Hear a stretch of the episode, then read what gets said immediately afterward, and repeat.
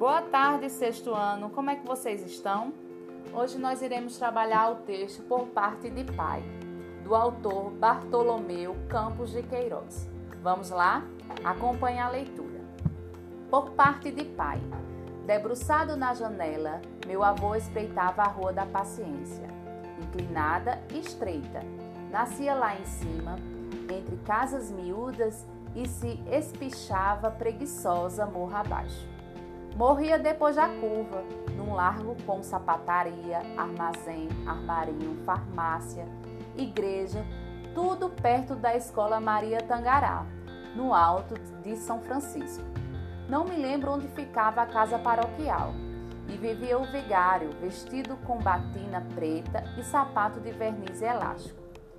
Em horas certas, operários desciam e subiam a paciência. Eles se revezavam nos muitos turnos da fábrica de tecidos. Meus avós trabalharam nela, sem muitos embaraços.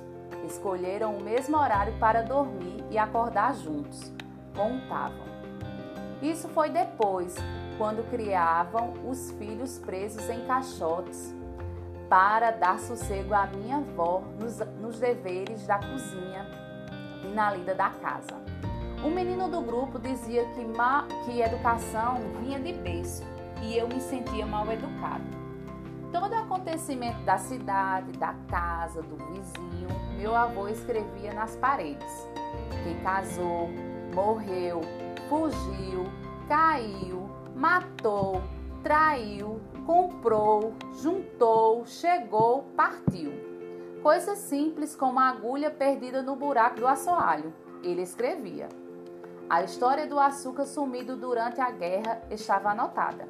Eu não sabia por que os soldados tinham tanta coisa a adoçar.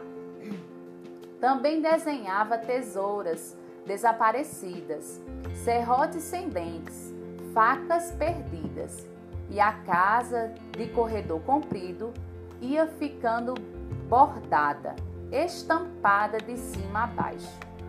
As paredes eram o caderno do meu avô. Cada quarto, cada sala, cada cômodo, uma página. Ele subia em cadeira, trepava em escada, ajoelhava na mesa. Cada notícia escolhia um canto.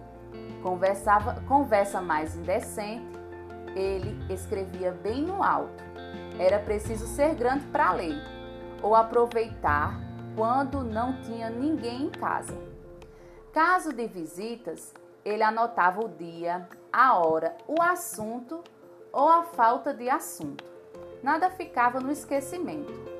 Em vaga lembrança, Alice nos visitou às 14 horas do dia 3 de outubro de 1949 e trouxe recordações da irmã Júlia e do filho Zé Maria, lá de Brumado.